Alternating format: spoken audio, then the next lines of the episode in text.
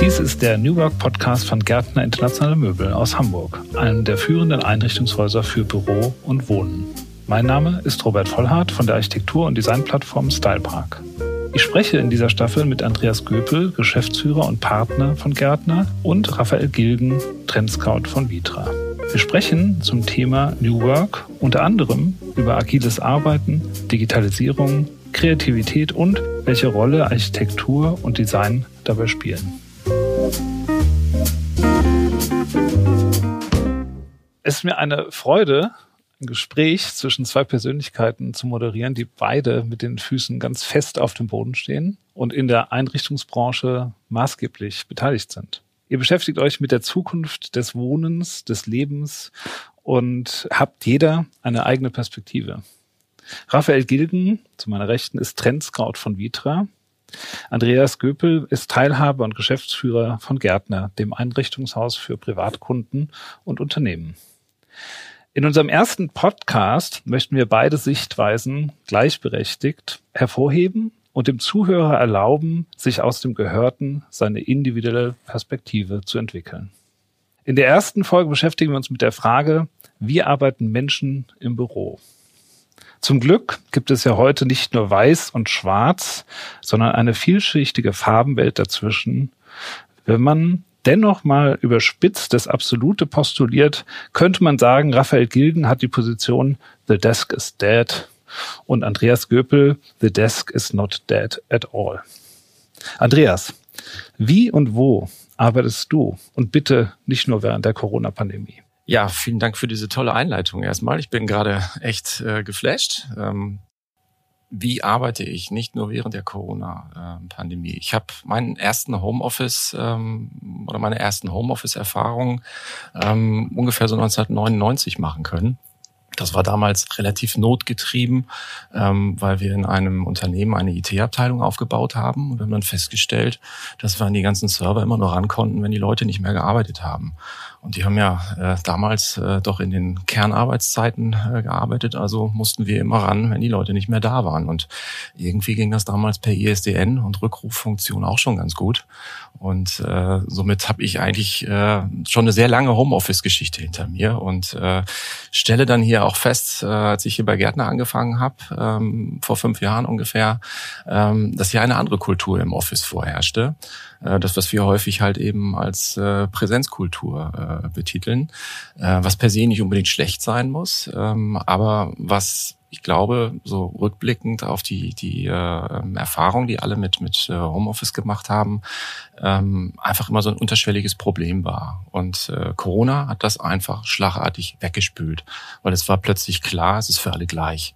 Und ähm, ich habe die Zeit äh, dann auch sehr genossen. Ich kam dann äh, aus dem Skiurlaub zurück und war dann so einer der ersten äh, freiwilligen äh, Quarantäne-Menschen. Und äh, ja, es war sehr spannend äh, in dieser Zeit. Äh, wir haben ja nebenbei auch hier mit äh, Gärtner genau in dieser Phase, der Lockdown-Phase, noch unser 100-jähriges Jubiläum gefeiert.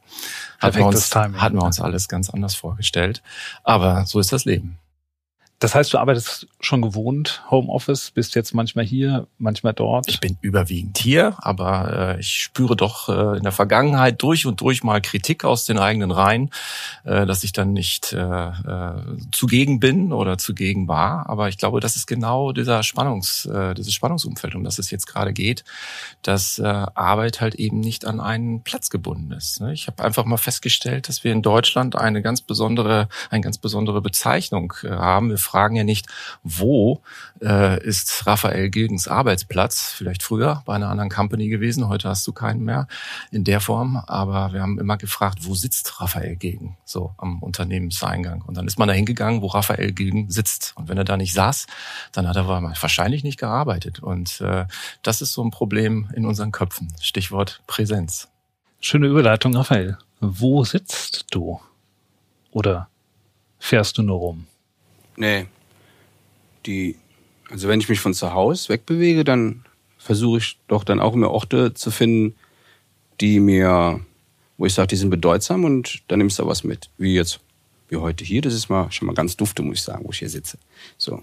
Nein, und ich sitze natürlich, sitze wieder zu Hause, sitze bei unseren Kunden, sitze bei meinen Kollegen bei Vitra Oder irgendwo, wo es mir gerade passt, wo ich sage, ah, der ist gut, da steigst du mal aus.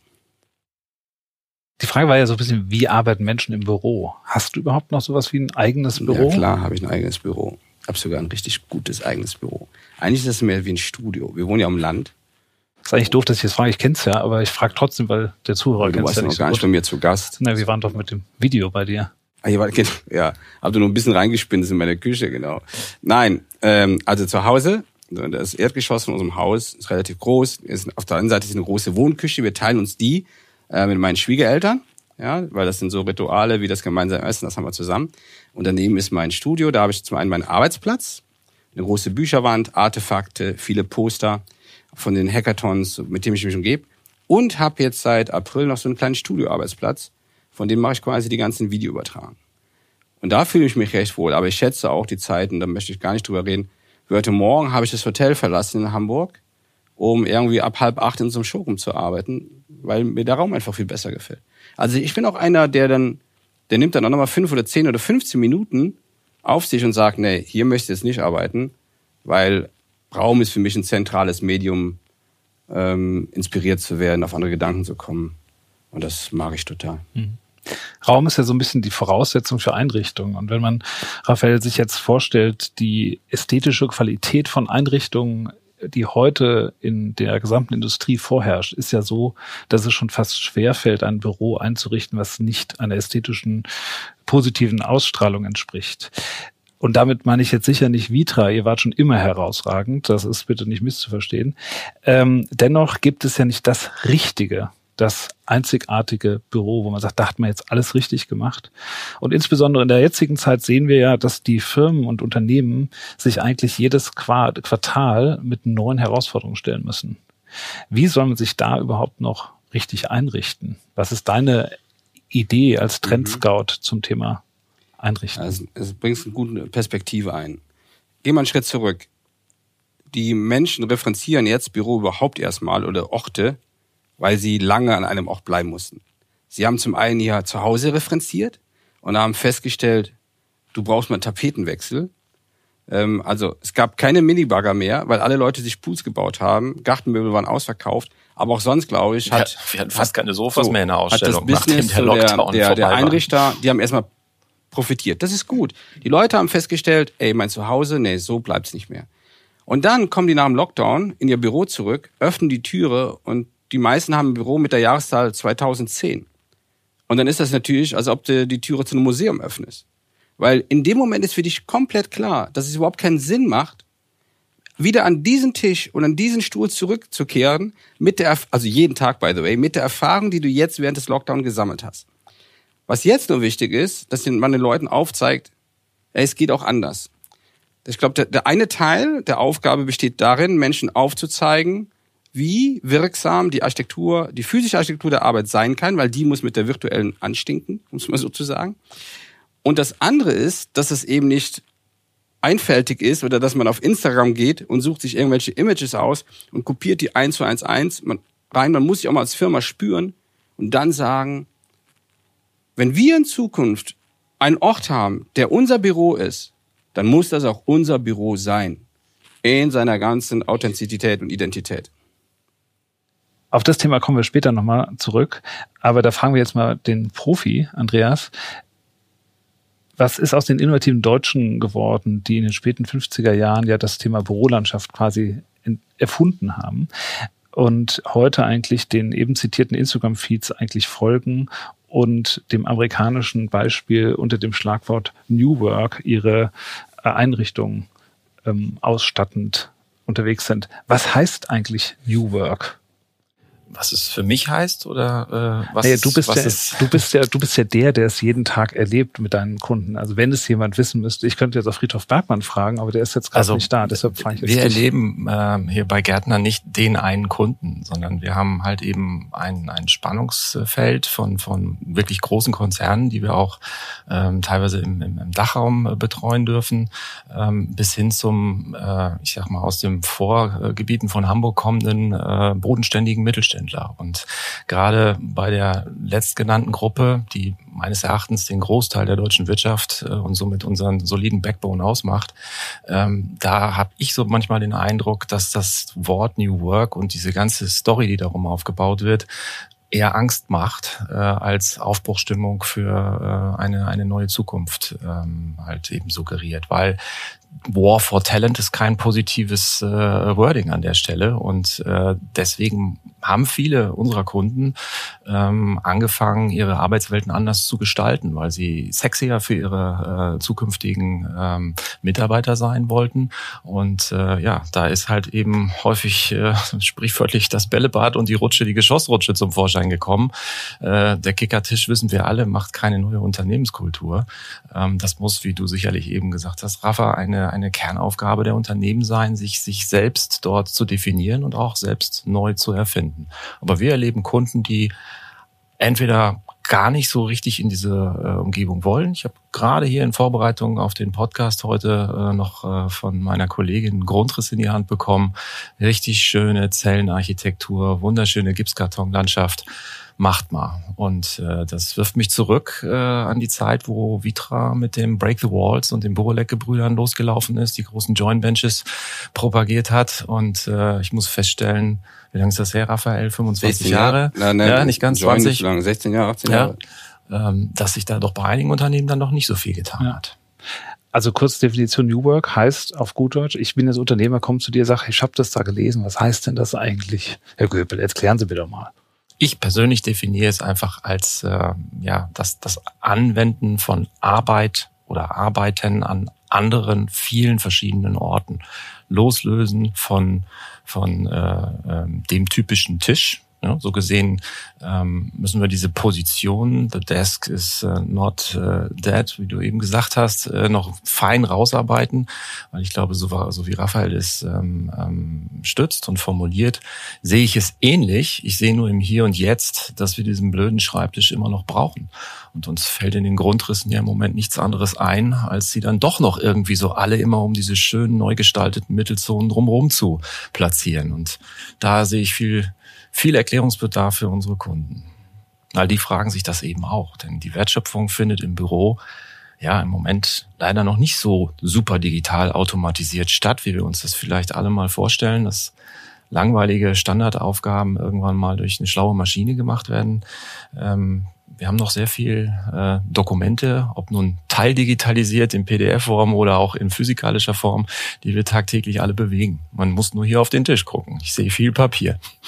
Bevor wir gleich das nächste Thema AI, was ja für dich auch so ein absolutes Favorite-Thema ist, soweit ich das weiß, also Rafa, äh, streifen, lass uns mal ganz kurz zurückkommen. Ich erinnere mich immer noch gerne, als man noch reisen konnte und wir zusammen in Amerika unterwegs waren und äh, Arbeitswelten von San Francisco, Los Angeles, Seattle, Boston, New York gemeinsam angeschaut haben und wirklich gesehen haben, meine Güte, das ist schon anders. Das ist schon sehr, sehr, sehr viel mehr auf den Menschen fokussiert, auf die Bedürfnisse fokussiert. Die Mitarbeiter stehen im Vordergrund. Die Einrichtung zeigt, was das Unternehmen fühlt, wie das Unternehmen denkt, wie es sich darstellen möchte. Wohl, wohlgemerkt, hauptsächlich nach innen eigentlich, weil viele der Einrichtungen waren ja gar nicht für Leute von außen ersichtlich. Wie erlebst du das in deinem täglichen Trend suchen in deinem täglichen Arbeiten? Hörst du es von deinen Kollegen von Vitra, die täglich mit Unternehmen ja auch zu tun haben? Wie erlebst du das hierzulande?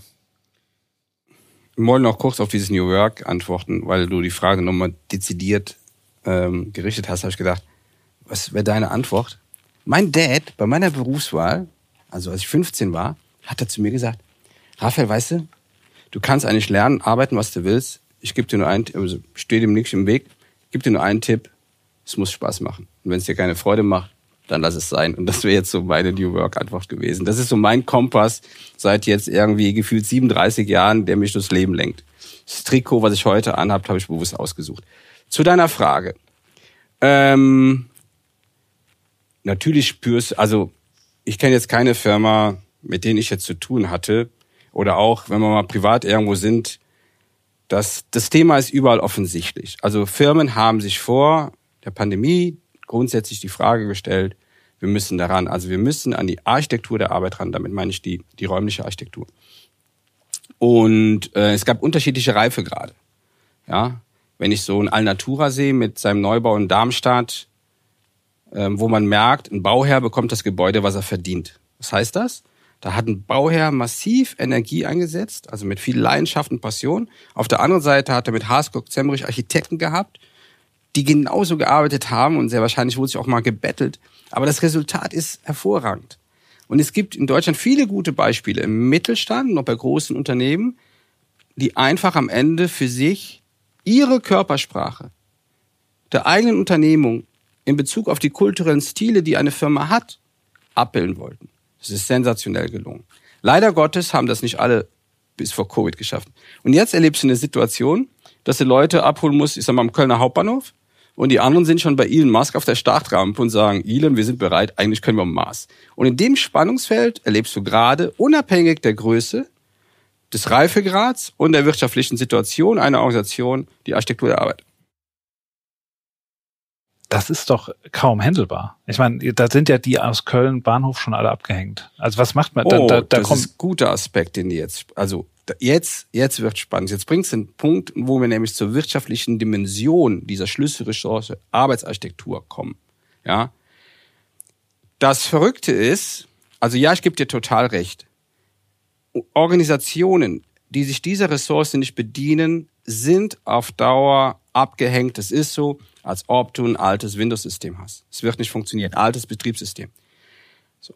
Aber du spürst das nicht, weil sich das nicht, weil wir, wir haben uns ja zufrieden gegeben mit drei, mit vier, mit sieben Prozent Wachstum, bitte nicht falsch verstehen, und mit kleinen Innovationsschritten. Also merkst du auch gar nicht, wenn es jetzt schleichend weniger wird.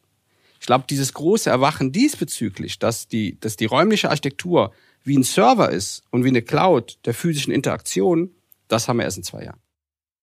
Schönes Stichwort der Cloud, denn äh, wir bei Starpark finden es immer interessant, dass man sehr oft doch über die Kosten der Mietfläche, die Kosten, also jetzt nicht für Stylepark selbst, sondern für, was man so im Markt mitkriegt, die Kosten der Mietflächen, die Kosten der Büroeinrichtung und diese ganzen Faktoren spricht, die ja im Verhältnis zu dem, was für die Personalaufwendungen sozusagen jeden Monat da rausgebuttert werden, ja marginal sind. Also bei jedem, also eigentlich bei fast jedem Unternehmen ist es ja nur ein winziger kleiner Mühbestandteil, der diesen relevanten Faktor ähm, bedarf. Und Raphael, du hast eben ja gesagt, die Thematik des alten Windows-Systems. Und da finde ich so eine Frage an dich, Andreas, diese Update-Fähigkeit eines Büros oder auch die, die Geschwindigkeit der, der, diese zeitliche Perspektive zum Thema Einrichtung, die ja einfach deutlich langsamer ist als das neue Smartphone. Wir alle haben hier neue Smartphones von einer Firma aus Amerika auf dem Tisch. Ähm, der Laptop ist auch wahrscheinlich viel früher neu als der Tisch und der Stuhl dieses Update-fähige, dieses, wie kann ich eigentlich meinen Kunden, wenn die zu dir kommen und du merkst irgendwie, die haben halt noch einen alten Windows Server als Firma in der Interior Design Ebene. Wie geht ihr damit um? Also ich finde die Frage jetzt ähm, sehr spannend, weil mir fällt äh, da reflexartig bei dem Thema Update-Fähigkeit ein Systemmöbel ein, was, was wir alle kennen, was eigentlich äh, ja prädestinierter für, für New Work eigentlich ja gar nicht sein könnte. Das ist USM, das Haller-System. Und ich erinnere, das äh, erste wirkliche New Work-Konzept, was ich mir mal angeguckt habe, ähm, vielleicht kennt ihr das auch, das war in Hannover, glaube ich, äh, eine äh, große ähm, IT, ein, ein, ein IT-Ableger von einer großen Sparkasse. Und der war äh, sinnigerweise mit USM von oben bis unten eingerichtet, weil das eigentlich super flexibel war. Und ich persönlich erlebe halt eben einen sehr modischen Einfluss äh, in der Einrichtungsszene. Ähm, nehmen wir mal das Schwarz. Im Moment ist, ist alles schwarz. Äh, Black is beautiful. Und ähm, ja, ein, ein ähm, schwarz gepulverter Stapelstuhl ist vielleicht nicht so nachhaltig, weil er nach einigen Wochen nicht mehr so gut aussieht wie ein äh, verchromter. Ähm, aber ähm, die, die, die Update- ähm, und Upgrade-Fähigkeit steht im Vordergrund ähm, bei, bei den äh, Kundengesprächen. Ähm, aber ich glaube, sie wird halt konterkariert durch diesen modischen Aspekt. Und ich fürchte, dass diese Offices, wie wir sie jetzt heute einrichten, in zehn Jahren äh, leider Gottes auch schon wieder etwas alt aussehen werden. Finde ich aus meiner Perspektive ganz gut. Dann äh, müssen wir vielleicht noch mal an das Thema ran. Raphael, du scharfst mit den Hufen, du willst was sagen, ich merke das. Ja, also zum einen muss ich mal, kleiner Schwenk, die Zuhörer können das ja nicht sehen. Ähm, zu meiner Linken ist ein Monitor mit euren Projekten. Ich muss wirklich sagen, Gratulation. Wenn ich in Hamburg ein Unternehmen hätte, werdet ihr mit Sicherheit einen Ort, den ich aufsuchen würde, weil ich glauben würde, hier einen Teil der Antworten zu finden, die ich suche. Mal Respekt. Da möchte ich einmal darauf antworten, weil uns das äh, im Hause Gärtner sehr wichtig ist. Die viele dieser Projekte, die du dort siehst, äh, haben wir in Zusammenarbeit mit Architekten realisiert. Das, was da jetzt gerade läuft, ist ein eigenes.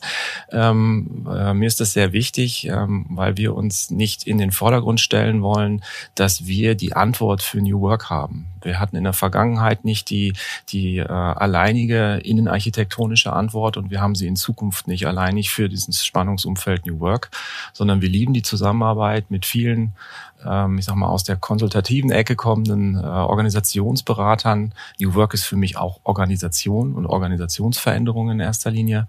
Und äh, deswegen, weil du dort gerade ein Bild äh, reflektiert hast, was äh, genau aus einem Architekturbüro aus Berlin kam, mit dem wir sehr gerne zusammenarbeiten. War jetzt kein Werbeblock übrigens. Ähm, ja, warum schaue ich gerade mit den Hufen? Die, der, die Herausforderung für Unternehmen ist, in deren Erneuerung und Veränderung, dass die sich nur referenzieren im Nahbereich. Im Nahbereich werden die nicht die Antwort finden. Und ähm, im Rahmen des, dieser Pandemie habe ich mich immer mehr für das Thema Remote Work interessiert und war wirklich erschrocken, weil das Potenzial dieses Universums nenne ich in meinen Vorträgen oft ein Monster. Ich habe eine Studentin vom St. Martin's College in London, mit der arbeite ich gerne zusammen, weil sie so gut kuratieren kann. Heute studiert sie Soziologie in Rotterdam. Gesagt, du Merit, ich brauche dich mal, ich würde da mal gerne tiefer eintauchen. Und dann klingelte mal das Telefon. Dann sagt die Raffa, ist da was los? ich bin total fertig. Warum? Ich habe 700 Tools gefunden, 700 Remote Work Tools. Also liebe Zuhörer, fangen Sie mal an zu zählen an Ihren zehn Fingern, wie viele Tools Sie denn kennen. Und dann hatten wir auf einmal 700. Aber die zentrale Aspekt bei den Tools war eins. Wir haben nachher die Tools, es gibt den Report, den könnt ihr gerne bei Gärtner anfordern. Die PDF liegt dann ab jetzt gleich vor. Ähm, die Tools waren entweder synchrone oder asynchrone Tools. Synchrone Tools bedeutet, dass 50, 100, 200, 300 Menschen zeitgleich an etwas arbeiten können, wie beim Gaming. Und die asynchronen Tools sind natürlich Ping-Pong. Die Architektur der Arbeit basiert in einem hohen Maß auf einer Asynchronität. Und die Synchronität fingen damals mal an mit so aktivierten Mittelzonen. Man hatte überhaupt gar nicht begriffen, welches Potenzial da hat, weil wir so verhaftet waren in, das ist dein Tisch, das ist dein Stuhl, das ist deine Arbeit. Und was wir unbedingt erkennen müssen, damit das nicht passiert, was du gesagt hast, dass es outdated ist, dass wir in asynchronen und synchronen Räumen denken müssen, damit wir überhaupt methodisch mithalten können. Das heißt aber auch, dass Software, Hardware anders agieren muss. Logisch. Und, und eins habe ich jetzt auch gelernt. Ähm, wir hatten ja das Projekt mit Accenture, vielleicht kommen wir da später nochmal drauf, wo wir uns grundsätzlich über eine Preferred Future, wo wir das untersucht haben mit 15 DAX-Konzernen. Wer morgen die physische Architektur der Arbeit gestalten will, muss die virtuelle kennen. Du kannst nicht sagen, das geht mich nichts an. Du musst wissen, was sind die virtuellen Tools, diese Remote Tools, die dir zur Verfügung stehen, damit du überhaupt den Konterpart als physischen Raum baust. Umgekehrt, die Leute, weil kenne ich, also die Unternehmen, die an der virtuellen Architektur der Arbeit arbeiten, werden mit Sicherheit immer wieder ein Augenmerk finden. Und die Herausforderung wird sein, diese Intersection zu finden, wo beide Welten so ineinander gehen. Das ist so, das ist das Golden Ticket der neuen Zeit. Jetzt Anfang, du hast eben, äh, Andreas, so zwei Sachen gesagt, die, die mich jetzt die ganze Zeit im Gespräch noch beschäftigt haben, insbesondere bei dem, was Raphael gerade postuliert hat. Ähm, zehn Jahre. Ist das der Rhythmus? Weil wir haben darüber gesprochen, dass quartalsweise Anpassungen passieren müssen, dass die Flexibilität irrsinnig hoch sein muss, dass, dass Teams ganz schnell wechseln müssen, dass in der Mittelzone von Synchron zu Asynchron gewechselt wird in Arbeitsschritten, dass die Teams sich jeden Tag anders setzen können bleibt dann zehn Jahre die Einrichtung komplett gleich oder ist die so flexibel, dass sie sich immer anpassen kann? Sie könnte flexibler sein. Äh, man muss dann aber Flexibilität, äh, ich sag mal, genau definieren. Ich erinnere eine Zeit, da habe ich angefangen, ähm, im Vertrieb zu arbeiten. Da hat plötzlich jeder Tisch Rollen bekommen. Äh, das war die Zeit, wo wir übrigens mit dem Slogan Arbeitswelt im Wandel auf die Kunden losgegangen sind, eine PowerPoint äh, dabei hatten und äh, ja eigentlich die gleichen Parolen. Gab es da schon Internet? Da gab es so gerade eben das Internet. Ja, also man könnte böse sagen, in einigen Bereichen ist es heute noch genauso schnell wie damals, aber das ist ein anderes Thema. Nur ähm, ich finde äh, wichtig oder spannend, was, was du eben gesagt hast, ähm, ähm, Raphael, die, ähm, die Zyklen, ähm, die du jetzt gerade angesprochen hast, ähm, zehn Jahre kommen ja aus einer Investitionssicht. Da sind, äh, ich sag mal, Abschreibungen dahinter, da sind Mietverträge dahinter. Ich glaube, der durchschnittliche Mietvertrag in Hamburg wird nur noch über fünf Jahre geschlossen. Ähm, das heißt, da ist ja viel, viel mehr äh, Geschwindigkeit äh, plötzlich äh, ähm, im, im, äh, in der Echtzeit vorhanden. Und ähm, ich glaube, wenn man Unternehmen aber räumlich oder wenn man den Ort der Arbeit räumlich gestaltet, dann muss man langfristiger denken. Und dann glaube ich, dass die, dass die Grundgestaltung des Raums, weil dann reden wir jetzt mal nicht über Möbelsysteme, sondern die Grundgestaltung des Raums durchaus längerfristiger genutzt werden kann. Du bringst da einen tollen Punkt rein. Und das ist auch das, was uns zerreißt. Also, ja, to have a long-term perspective hat mir Bertrand Picard mal im Jahr 2010 so in meinen Schädel reingemeißelt. Das will ich nie vergessen. Und zwar in dem Hinblick, so, ähm, dass du, wenn nur wenn du Long-Term Perspective hast und alle Konsequenzen und Signale deutest, die vor dir liegen, wirst du auch die richtige Entscheidung treffen. Jetzt kommt ein anderer Aspekt dazu, das wusste Bertrand Picard damals auch nicht. Wir sind an einer Situation, wo du nicht mehr Entscheidungen triffst, sondern Risiko abwägst. Unternehmen werden in den nächsten drei Jahren Risiken abwägen müssen bei einer Entscheidung, die sie tun. Und jetzt gibt es zwei Sachen. Der eine Punkt ist, wir sind in einer Phase der großen Iteration. Ich lade die Menschen dazu ein, Entscheidungen vielleicht für Quartale oder zwei Quartale zu treffen und Dinge jetzt auszuprobieren in dieser Art Neuzeit, die ja für uns alle so irgendwie neu ist. Der andere Aspekt, und das merkt man auch gut, eine gute Architektur hatte per se in ihrer DNA, wir nennen es so the ability to adapt. Die hat eigentlich Vielfalt zugelassen.